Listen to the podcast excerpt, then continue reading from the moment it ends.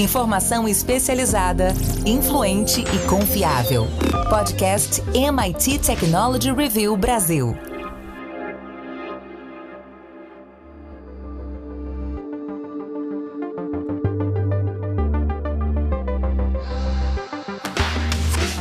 Olá, eu sou André Miceli e esse é mais um podcast da MIT Technology Review Brasil. Hoje eu, Rafael Coimbra e Carlos Aros vamos falar sobre o cérebro e sobre as semelhanças entre a forma através da qual ele e os computadores processam informações.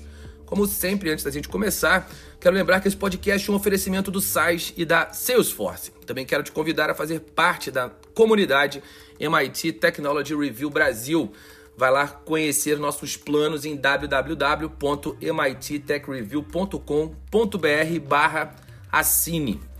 Rafa Coimbra, no artigo do Dan Falk, que foi publicado na mais recente edição da Technology Review americana, ele afirma que existe uma analogia entre os computadores e os cérebros e que ela remonta ao início da era digital, desde que a gente descobriu que as máquinas podem resolver problemas manipulando os símbolos, nós nos perguntamos se o cérebro poderia funcionar de maneira semelhante. E aí tem aquele clássico exemplo do Alan Turing, que perguntou o que seria necessário para fazer uma máquina pensar e acabou gerando o teste de Turing um tempo depois já que se as máquinas podiam pensar como os cérebros humanos, era natural a gente imaginar se os cérebros poderiam funcionar como máquinas.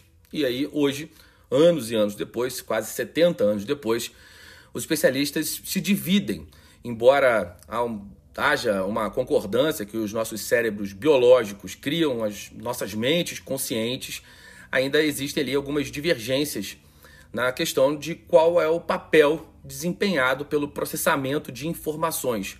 É o que é, seria ali a similaridade crucial é, entre cérebros e computadores. E aí, Rafa, hoje a gente vai fazer é, um ping-pong. Vou começar com você. Você traz uma, uma semelhança ou uma diferença e o Aros traz o contrário. E a gente vai debatendo. Rafa, quero começar contigo e aí traz uma semelhança entre ou diferença entre cérebros e computadores. Eu acho que antes de começar, André, uma coisa importante para a gente pensar é definir o que é computador. Porque como a gente faz essa pergunta ou como a gente entende esse conceito vai mudar completamente o rumo da nossa história. Entendendo que um computador é algo que resolve problemas, Nisso sim, a gente poderia dizer que o cérebro é uma espécie de um computador. Afinal de contas, ele está ali o tempo inteiro resolvendo problemas. A questão é que a partir desse ponto, as coisas começam aí sim a ter suas diferenças. Porque se um computador resolve um problema espe específico, uma conta, uh, ou algo para que ele foi programado, uma tarefa muito específica, o cérebro humano ele já está ali um pouco mais pré-definido, ele tem estruturas completamente diferentes de um computador tradicional. A gente pode até fazer um paralelo, né, dizer que os dois têm componentes, mas o cérebro humano, a, a, ao contrário do que muita gente imagina, ele não é composto de uma coisa só. Na verdade, a gente tem três cérebros. Tem um cérebro muito mais primitivo, que é um cérebro reptiliano, responsável por medo, fome, sono, todas as nossas funções vitais estão nesse primeiro cérebro que está ali logo depois da, da espinha. Ele vem lá de milhões, ele foi construído há milhões e milhões de anos e a gente carrega esse cérebro. Tem uma outra camada que é o cérebro o límbico, que está relacionado mais a emoções, a experiências, e aí a gente chega no neocórtex, que é o que geralmente as pessoas associam como cérebro, que é a camada mais recente, mas mais recente com milhares de anos. E essa sim é responsável por essa parte mais racional, mais lógica. Ainda assim, o lobo, os lobos que compõem essa parte, tem uma parte para visão, uma para audição. E aí dá para a gente fazer um pouco de paralelo. Se a gente fosse construir né, um computador que tem uma câmera, um, um microfone, e ele começa a entender essas informações externas como se fossem os sentidos dessa parte do cérebro, dá para fazer um paralelo. Mas tem outras diferenças, eu queria ouvir um pouco Aros, depois eu volto com umas diferenças mais profundas Legal. ainda em relação ao cérebro. Então, só para a gente organizar, uma, uma semelhança são os componentes, essa, essa visão do cérebro e dos computadores enquanto um elemento que tem funções específicas associadas a, a partes específicas fisicamente, um pedaço, tanto um pedaço do cérebro quanto um pedaço do computador tem funções específicas a se realizar. Vamos lá, Aros. Ponto interessante aí quando o Rafa faz essa divisão, que o artigo traz né, essa, esse ponto e esse contraponto sobre o que é a, a, um computador, a definição desse conceito, passa também um determinado ponto é, do, do artigo pela distinção entre o que seria o nosso cérebro como computador, mas um papel importante sobre alguém que faz é, a, a análise diante das correlações e do processamento das informações que esse computador uh, estabelece. E aí, uma filósofa que é citada no, no, no artigo diz o seguinte: onde entra a nossa mente nesse processo? A gente começa a separar, portanto, o nosso cérebro, a nossa capacidade de processar é, daquilo que a gente entende como consciência, como a nossa inteligência, aquilo que está construído ali no campo uh, da nossa mente. Ela diz o seguinte, né, que os processos mentais não são processos computacionais, porque são inerentemente significativos, ao passo que os processos computacionais não são. Basicamente, a comparação que ela traz ali é como se, quando a gente trata do ponto de vista de um computador e a gente diz para esse computador é, comparar imagens por meio de uma inteligência artificial e identificar um, um, indivíduo, ela faz esse reconhecimento, mas é preciso que você, esteja, você tenha ali um parâmetro, alguém no meio do caminho que faça essa compreensão, alguém para entender, alguém que faça a análise. E é nesse campo que ela complementa, fazendo essa separação e dizendo o seguinte: olha, o, o cérebro como um computador, ele não, não explica o nosso processo uh, todo. Há muito mais no nosso cérebro e essa compreensão de significado e dos símbolos que um computador não traz. Ele precisa ser abastecido com essas informações. No nosso cérebro, a gente já tem essa informação, a inteligência, essa consciência por trás construída. Esse é o ponto em que as coisas se separam. E aí, tanto os neurocientistas quanto os filósofos, aqui nesse caso, fazem essa ressalva de que há um campo, a mente, no nosso cérebro, que é muito mais profunda, muito mais complexa e, com, e, e do que uh, as máquinas conseguem ser. Bom, o Rafa trouxe uma visão a, a, favor desse conceito de que cérebros são iguais, são análogos a computadores. O Aros trouxe uma contra.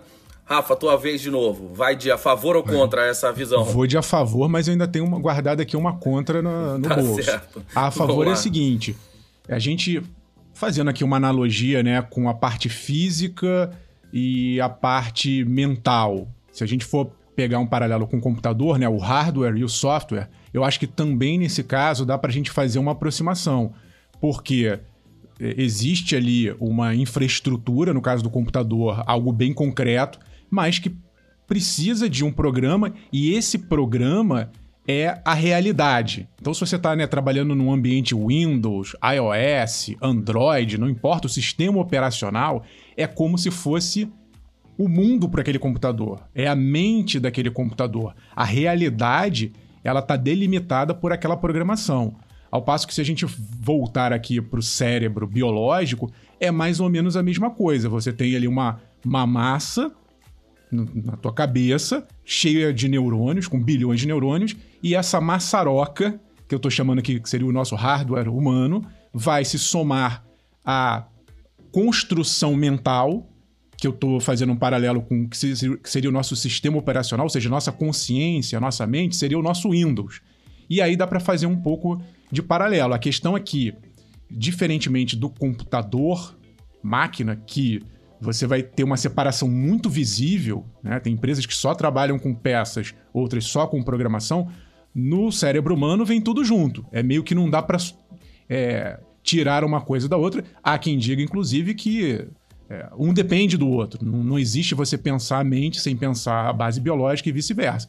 Mas eu acho que ainda assim, forçando um pouco a barra, daria para a gente fazer esse paralelo de hardware, software e o sistema operacional sendo a nossa mente. Legal, espero que os nossos sistemas operacionais não travem com essa discussão. É, a, Aros, a favor ou contra?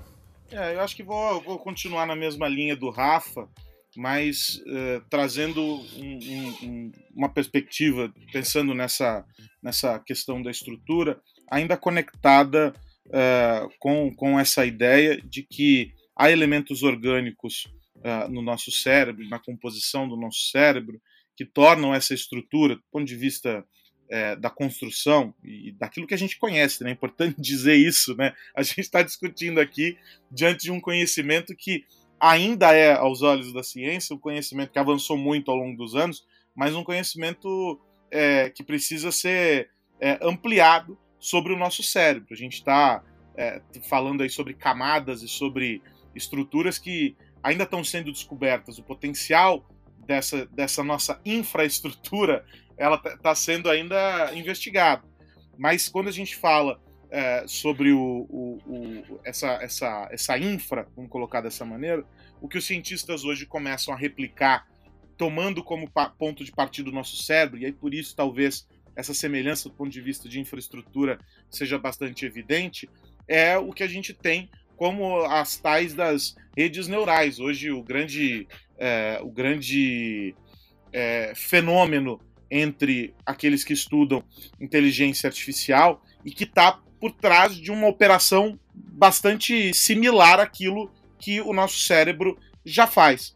Daí, se a gente for olhar por esse lado, a ciência hoje, e aí vamos voltar lá no começo para a gente defender essa ideia. A gente está definindo que é um resolvedor de problemas. Um computador é algo que resolve problemas. O nosso cérebro o dia inteiro fica maquinando e usando os nossos neurônios, usando essa infraestrutura que ele tem, usando estímulos, usando é, uma série de componentes químicos para fazer essa resolução acontecer. E as redes neurais replicam isso a partir de modelos pré-estabelecidos. Ocorre que, assim como no nosso cérebro esse processo é, é muito fechado, muito complexo, é, com as redes neurais isso tem se tornado cada vez mais complexo. Hoje, a, a máquina é capaz de resolver problemas e não se sabe de onde a resolução veio, que elementos foram utilizados dentro das inúmeras camadas e das redes que vão formando toda essa estrutura, o que, que foi usado para resolver aquele problema. A gente está chegando a um ponto, portanto, em que começa, óbvio que não de maneira orgânica, é tudo programado, para citar aquela música, é, a gente começa a replicar esse modelo.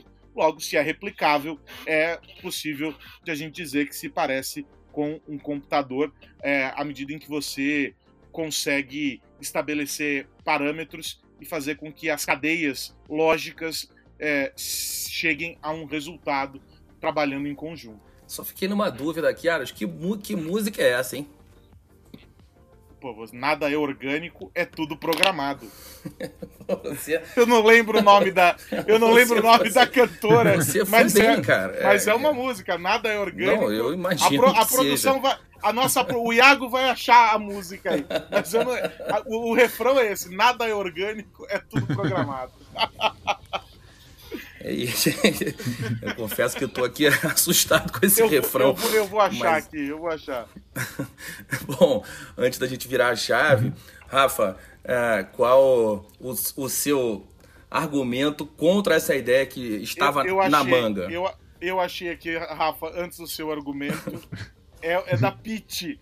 O nome ah, da música. Tá o nome da música é ah. é Admirável Chip Novo. Legal. Faz, lembrei, lembrei, é verdade. bom, é, bom, vou lá. Vou agora com um mito. Eu acho que tem um erro muito grave quando as pessoas fazem uma comparação do ponto de vista da memória. A gente tende a achar que o cérebro humano ele é mais ou menos como um computador em que a gente vai guardando memórias em caixinhas e quando a gente quiser lembrar dessas memórias, a gente vai lá naquela caixinha e puxa de volta. Erro gravíssimo. A memória humana, que aí corroborando o que o Aros disse, ainda está sendo muito estudada, tem muita coisa para a gente aprender, mas o que se sabe até agora é que ela é armazenada de uma maneira completamente diferente. ela vai ficar. É como se tivesse tudo no mesmo lugar. E as nossas memórias, obviamente, a gente não vai conseguir lembrar de tudo o tempo inteiro. Tem algumas pessoas até que têm eh, essa característica de não conseguir esquecer as coisas, mas o fato é que a gente está o tempo inteiro apagando informação em tempo real. A gente não processa tudo, a gente não tem capacidade para armazenar tudo. O que fica no nosso cérebro são informações consideradas importantes e geralmente associadas a emoções fortes. Pode ser uma coisa muito boa, uma coisa muito ruim. Essas emoções, elas vão servindo ali como se fossem marcadores. Toda vez que a gente tenta lembrar de alguma coisa, é uma memória nova, é uma experiência nova, porque você traz aquela informação e você carrega ela de um novo contexto. Toda vez que você lembrar de alguma coisa, nunca vai ser igual a outra vez que você lembrou. Essa é a diferença. O digital é sempre igual. Você pode voltar 10 mil vezes com o mesmo arquivo, ele vai ser sempre o mesmo arquivo, a mesma imagem, o mesmo texto. A memória, não. Ela vai mudar de tempos em tempos. É como se a gente fosse carimbando novas informações em cima de algo que já estava escrito.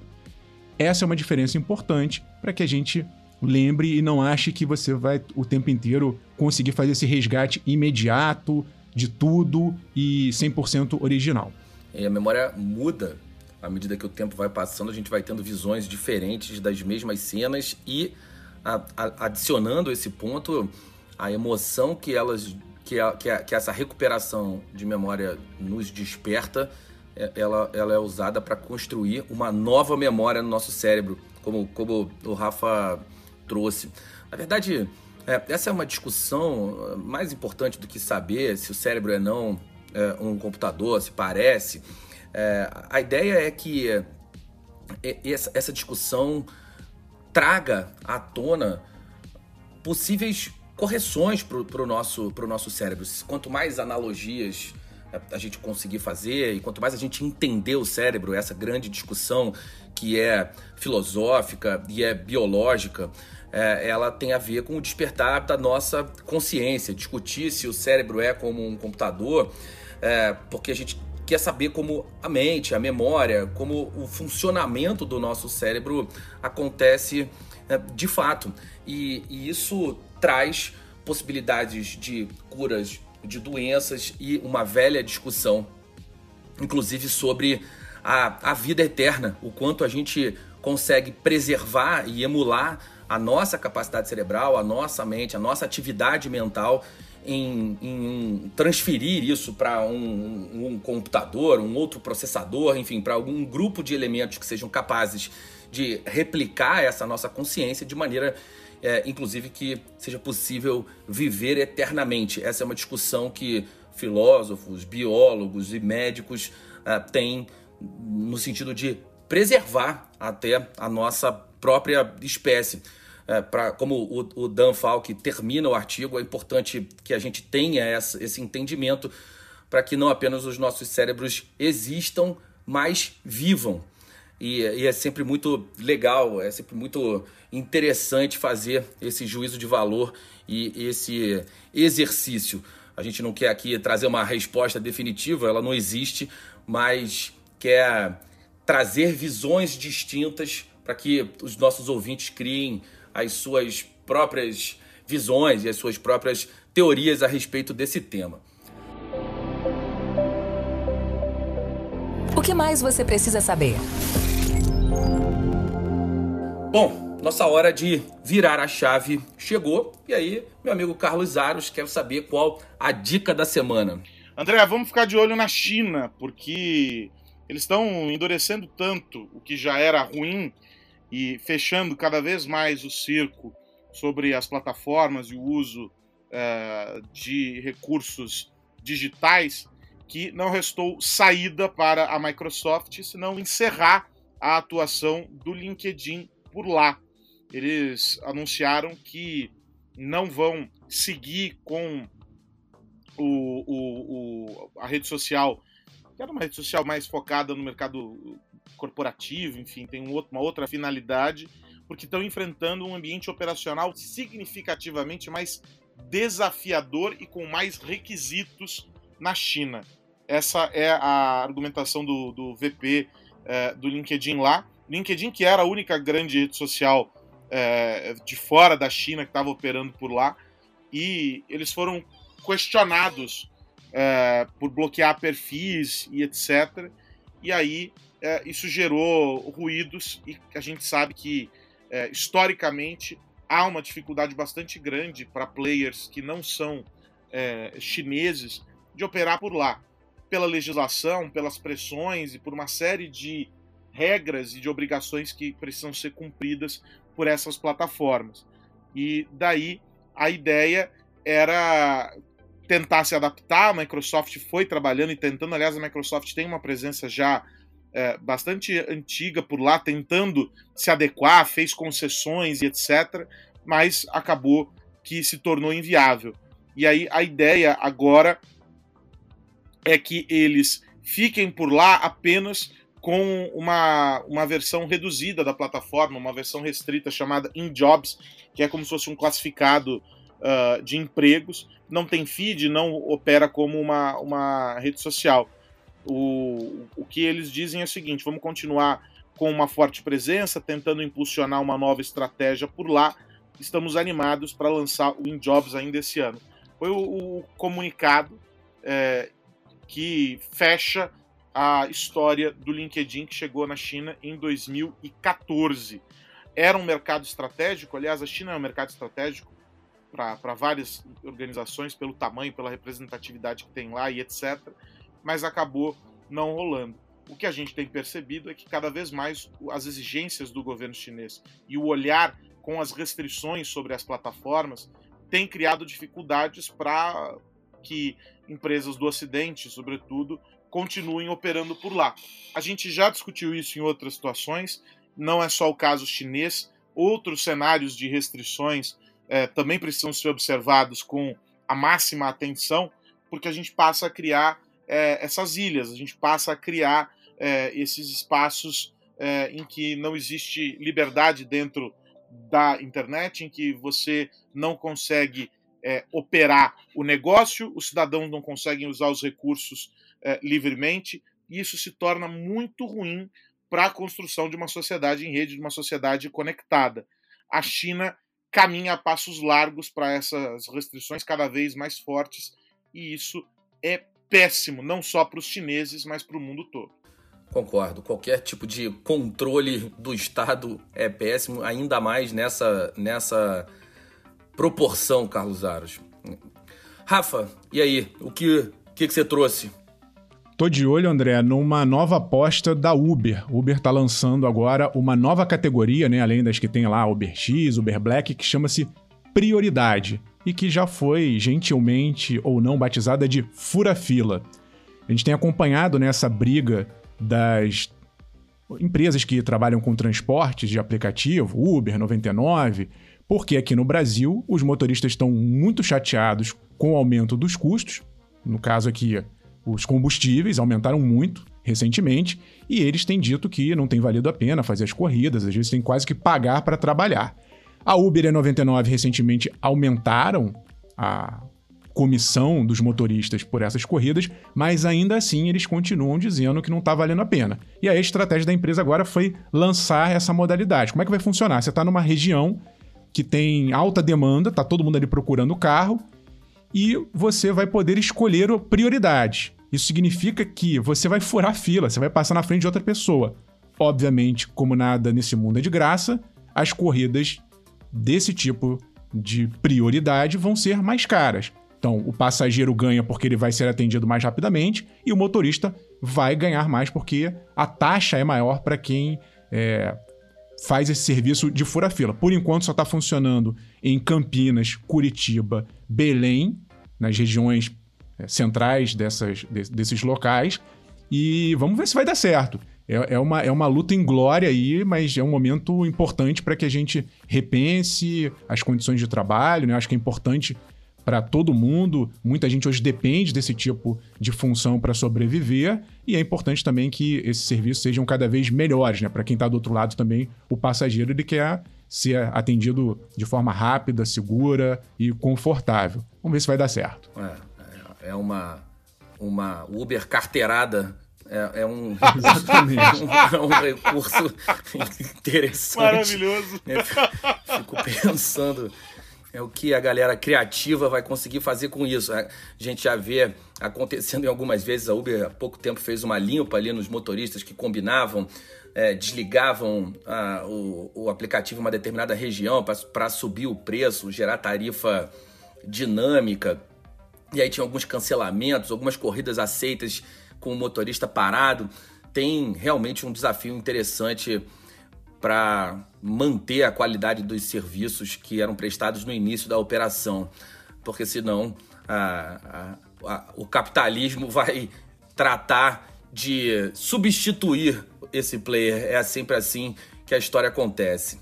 Bom, a gente está chegando ao final, mas antes de ir, claro, quero lembrar que esse podcast é um oferecimento do SAIS e da Salesforce e quero reforçar o convite para você entrar na nossa comunidade. Vai lá em www.mittechreview.com.br barra cine. Tem um plano para você receber análises, ofertas, informações antes de quem é, não faz parte dessa comunidade. Enfim, a gente tem sempre trabalhado para fazer crescer essa entrega para os nossos assinantes. Carlos Aros, meu amigo, até semana que vem.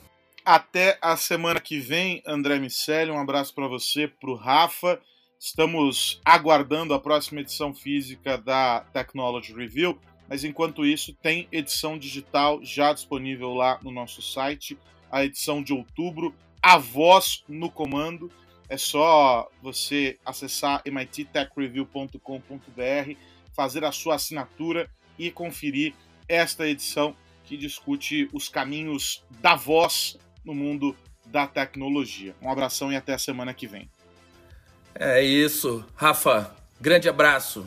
Abraço, André Aros e a todos que nos ouvem.